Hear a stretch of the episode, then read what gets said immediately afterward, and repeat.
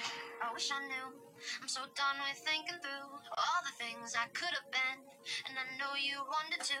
All it takes is that one look you do. And I run right back to you. You cross the line. And it's time to say F you. What's the point? 嗨，大家好，欢迎来到了今天的减肥不是事儿啊！大家好，昨天有两个朋友问我啊，他说我这个去健身房呢，一直都练器械，呃，后来呢发现他们这晚上啊，这个集体课也不错啊。那你看我们应该怎么挑选健身房这个集体团课呢？这个团课呀，其实呢很多种啊，咱们去健身房咱都知道哈。简单介绍一下啊，咱给分几类，一类啊是心肺功能。啊，包括有持续的节奏啊，它可以让大肌群啊更多的肌肉参与。这个一般来说呢，包括呃各种训练了，心肺功能，包括单车啊，单车其实有的时候它就已经是很高强度了，包括一些搏击操啊、有氧操这一类哈，杠铃操啊，它有心肺功能的价值，因为它是持续的时间。那么这种训练呢，一般呢你注意点心率，不要强度太大啊，因为它主要是心肺功能嘛。呃，单车也好，杠铃操也好，不要练得太猛。重量不要选太大，阻力不要太大，保持中低强度长时间。这样的话呢，你可以选择每周做四到五次啊，每次四十分钟左右。一定记得哈，中等强度，千万不要太贪强度哈。训练包括咱们说，包括水中有氧哈，一些有氧舞蹈啊，呃，踏板操啊，划船机，这都属于有氧训练。另外一种呢是抗阻训练。那么抗阻训练呢，目的呢就在于通过器械的自重啊，包括抗阻训练，包括一些弹力带等等这些阻力吧，包括自身重量，哎，训练肌肉的整体的协调性、爆发力、耐力。那么团课呢，通常是着重训练的是肌耐力，啊，使用的是轻重量啊，主要是轻重量，然后重复个二十次到二十五次左右哈。如果你经常练习耐力呢，又希望肌肉的绝对力量有所提升的话。那你最好呢是在这个课之前呢，还是先练练肌肉，还练练力量哈。还有一种呢是灵活性训练，你包括瑜伽呀，各种在内啊，各种瑜伽，现在流瑜伽呀，啊瑜伽很多，包括空中瑜伽哈，甚至于说是水中瑜伽都有哈。它主要是呢让咱们的关节呀，呃保持正常的活动度啊，包括静态拉伸、动态拉伸，哎，增加我们身体的柔韧性。这个呢在大课里边，咱们可以跟每周三次。平时呢，你在任何时段都可以做拉伸，尤其是呢，你通过体态评估以后，你知道了自己哪一个肌肉群更紧，然后呢，你要在生活中更多的拉伸。比方说，你有点含胸啊，胸小肌过紧，三角肌前束过紧，没关系，咱们多做一做拉伸，找个门框，长个墙角都可以做。再一个呢，就是功能性的训练。功能训练呢，包括平衡啊、灵敏度、协调性，包括一些步态训练等等。这个目的呢，就是帮助咱们大家呢提高本体感受。什么本体感受啊？神经的本体感受。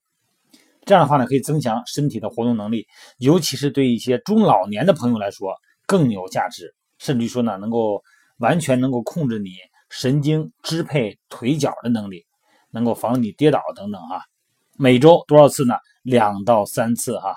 你甚至于说太极拳啊，这些平衡训练都在内，但是有一些人家练那个平衡垫啊，或者是瑜伽球的这类平衡训练，你就得酌情处理了，就不见得都能练哈。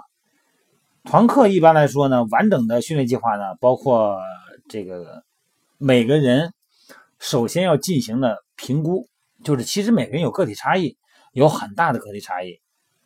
咱们这里边说一下这个团课中的这个有氧操，很多朋友呢。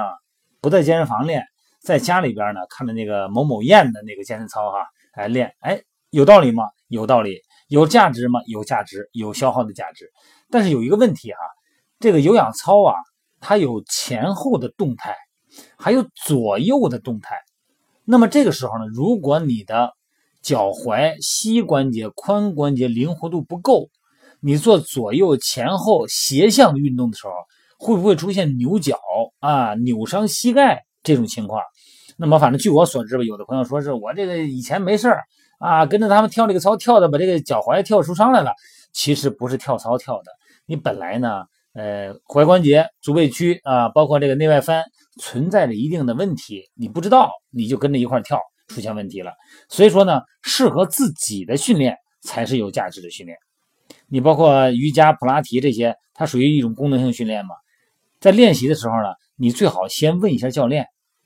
啊，你说我这个身体有一个，我以前我崴过脚，或者说我这个呃腰间盘突出了，啊，现在是不疼了，啊，我能不能练呢？哎，你请教一下教练，教练呢会根据你的个体情况呢，给你做定一个制定一个好的方案，或者说可以练，但是呢，你看这个杠铃操，这个硬拉这个动作你不能练啊，这个深蹲你不能练。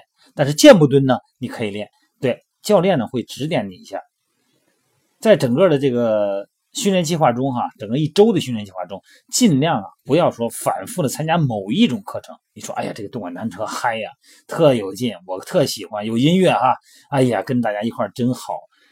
千万别天天来啊！任何一种训练都有它的缺陷，咱们要多样化。第一呢，就是来弥补我们身体呢。